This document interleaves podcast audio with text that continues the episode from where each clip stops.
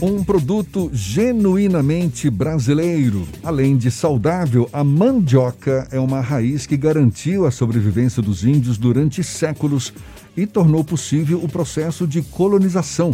Isso por se adaptar bem em todo o território nacional. Inclusive, o primeiro registro sobre a agricultura no Brasil na Carta de Pero Vaz de Caminha foi sobre a mandioca. A Organização das Nações Unidas para a Alimentação e Agricultura afirmou que a mandioca pode se transformar no principal cultivo do século XXI. É sobre esta deliciosa e nutritiva raiz que a gente conversa agora com o pesquisador da Empresa Brasileira de Pesquisa Agropecuária, a Embrapa, Joselito Mota, nosso convidado aqui no Issa Bahia. Seja bem-vindo. Bom dia, Joselito. Bom dia, meu caro. À sua disposição. Muito bem. A mandioca, a gente sabe, já foi considerada alimento dos pobres, mas hoje é uma cultura emergente, emergente e polivalente, não é? Principalmente em países em desenvolvimento. Você avalia, Joselito, que existem políticas públicas adequadas ao cultivo da mandioca? Olha, na verdade, como você iniciou o programa, né, o mundo já sinalizou, né, através da FAO, como o alimento do século XXI. Nós estamos redescobrindo a mandioca 520 anos depois da colonização inicial feita pelos portugueses. Ao longo dessa história, né, é, a gente percebe que as políticas estão começando a acontecer, mas não com a intensidade merecida, porque é uma fonte de carboidrato de extrema importância, né? Isso é, você começou com a história, mas é conveniente a gente se reportar a um dos historiadores brasileiros, né, um potiguar, Luiz da Câmara Cascudo, que escreveu a história da alimentação no Brasil e destinou um capítulo específico para a mandioca como a rainha do Brasil. Então ele realmente pesquisou e viu que nas nossas origens, né, e foi também é, buscando o começo, a primeira carta, né, um registro de que os portugueses ficaram encantados de ver o quanto eram fortes os índios, né, se alimentando basicamente de frutas silvestres, da caça e da pesca, mas tinham a mandioca como carboidrato, a energia, né, para a sua lida diária. Então, o Quero de Caminha, ele diz aqui, ele diz na carta, a primeira, que é o registro da agricultura brasileira. Eles não comem senão de outra coisa, a não ser do inhame que brota da terra. Quer dizer, aí o nosso querido escrivão, ele pisou literalmente na bola.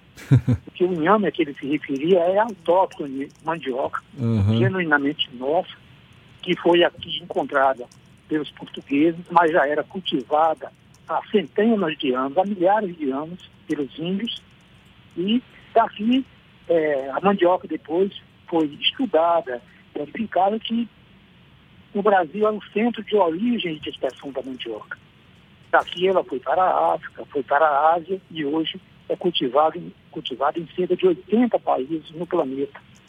A nível de Brasil, meu caro, nós precisamos de políticas para realmente alavancar a cultura da mandioca pelo, pela sua importância social, econômica, sua versatilidade de índios. Enfim, nós estamos redescobrindo um tesouro.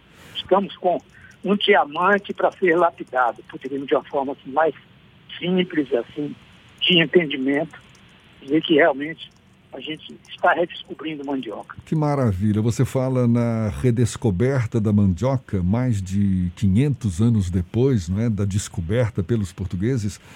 E do ponto de vista científico, também você como representante da Embrapa, Joselito, existe já alguma pesquisa no sentido de, de melhorar a qualidade da mandioca produzida aqui na Bahia, por exemplo?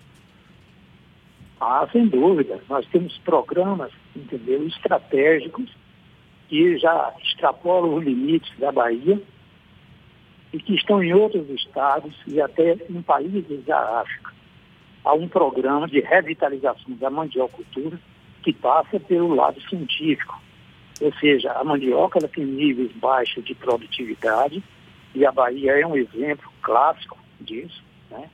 porque é muito baixa a produtividade no Nordeste brasileiro, mas o, o programa que a Embrapa desenvolve chama-se RENIVA, é uma rede de multiplicação de material básico, onde você faz a limpeza, a limpeza de doenças de vírus, de outras doenças, de fungos, que estão na maniva, no material de plantio, que você sabe, a mandioca não se propaga pela semente, né? ela se propaga através da haste, da maniva, do uhum. pedaço do caule. Sim. E aí, ao longo do tempo, ela vai perdendo essa vitalidade. Com o programa Rendiva, você faz a limpeza do material e passa a propagar um material livre de doenças. Ou seja, você tem um aumento de produtividade né, que é conferido por esse processo de limpeza. Isso é uma rede que no estado da Bahia está iniciando, padece o estado de não ter a sua rede de extensão rural, porque foi extinta, né? Você sabe bem que é a EBDA. Eu sou um pesquisador da Embrapa, mas eu, minha régua e compasso, o começo da minha vida foi justamente na Ancaba, que depois virou Encerba, depois Ematerba e depois EBDA. E há alguns anos nós não temos mais a rede de extensão estabelecida. Tem um novo programa, mas ele ainda não deslanchou. Falta, naturalmente, pessoal técnico qualificado, né, em quantidade, porque o nosso estado é, é um continente praticamente. Eu não digo um continente, mas são vários países né, dentro de um que caberiam dentro do estado da Bahia. Eles têm uma diversidade de clima, de solos, e a mandioca está permeia todos os municípios do estado, como acontece com todo o Brasil. Joselito. Então, a mandioca é a raiz do Brasil, entendeu? Pois não. Joselito, o, a mandioca ela é um produto tipicamente brasileiro, mas atualmente boa parte da produção dela está voltada para a agricultura familiar. Não existe uma produção em larga escala é, como você citou. Existem iniciativas que permitam que haja uma rede de relacionamento, de contato para a produção e o desenvolvimento a partir das tecnologias da Embrapa é, de produtos a partir é, produtos derivados é, da mandioca e que eles possam ser distribuídos de maneira comercial? Pois não, você foi num, num ponto estratégico importante. A disponibilidade do conhecimento feito pela Embrapa, ela está presente em cada estado brasileiro de acordo com a sua rede de assistência técnica. Nós temos algumas unidades da Embrapa que são de alguns estados próprios, de acordo com o meio ambiente. Nós temos a Embrapa Cerrados, que trata de mandioca, nós temos a Embrapa Amazônia Oriental. Cada estado tem uma célula da Embrapa, né, na extensão do trabalho, mesmo no sul do país, nós temos a presença da nossa unidade através de campos avançados. Então, as tecnologias são geradas e disponibilizadas para os agricultores. Geralmente, você disse bem, ela está, a, a essência da produção de mandioca está entre agricultores familiares. Mas existem as associações de produtores, existem, existe o campo industrial, que está presente também na Bahia. Nós temos duas secularias no estado, temos uma no município de Laje, uma outra em Vitória da Conquista.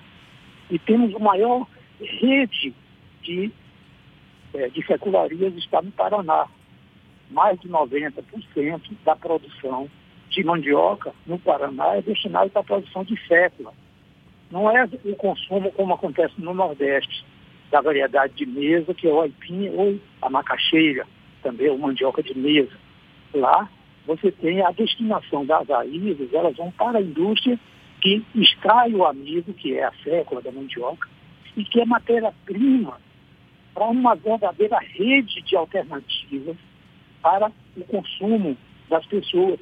E um clássico exemplo, talvez o mais, eu conheço o país inteiro, né?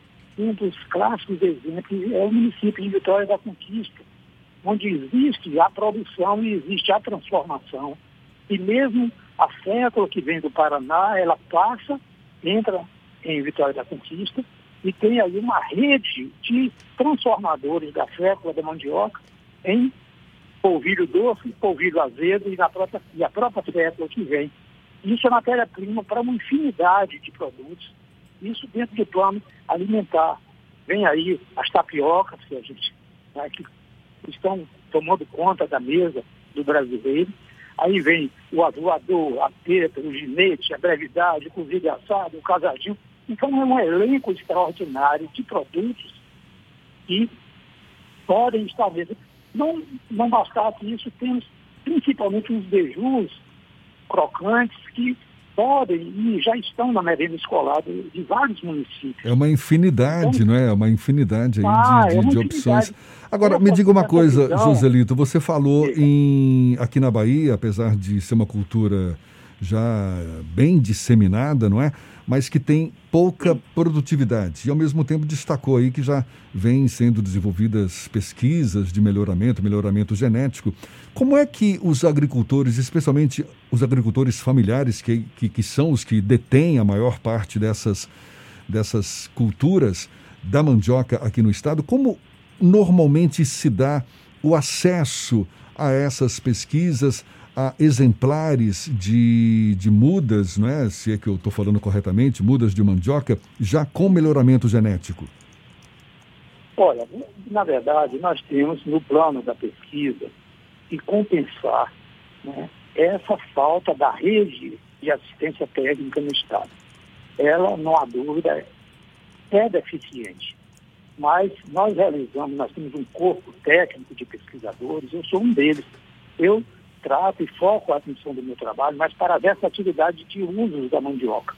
Mas aí nós temos é, pesquisadores que tratam, por exemplo, da transformação, do processamento da mandioca, que não é somente a farinha, mas que as variedades de mesa proporcionam, como chips, os palitos, pré-cozido, congelado, empacotados a vácuo. Isso são cursos que a Embrapa realiza e seleciona pessoas de vários municípios daqui do estado de outros estados que se capacitam.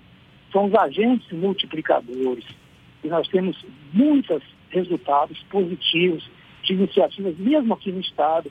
Um deles, que é realmente um caso de sucesso, está no município de Maragogipe, uma cooperativa, uma associação de produtores do brinco, que eles comercializavam as variedades de mesa, mandando para a Feira de Santana, por um preço super habilitado, preço muito baixo.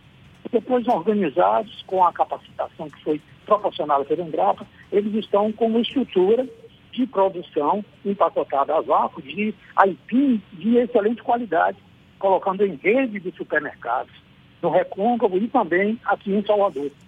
Então você vê que ah, já existem algumas iniciativas né, localizadas que, que acabam tirando mais proveito dessa, de, de, de, digamos, dessas, desses avanços na pesquisa da, da mandioca aqui no estado. Que legal, muito bom. Joselito, agora, muito obrigado. Agora, Diga.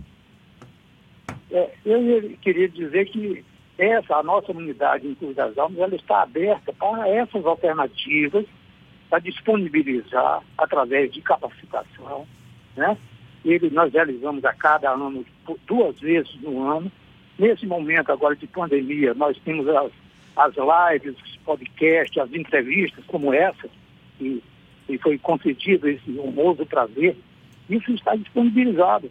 Eu sou o Joselito Mota e disponibilizo para os ouvintes que possam estar, entrar no YouTube ou pelo Facebook com o meu nome, ter acesso a muitas informações. Maravilha. E testes da própria Embrapa à disposição para que a gente possa minimizar e ter um conhecimento disponível.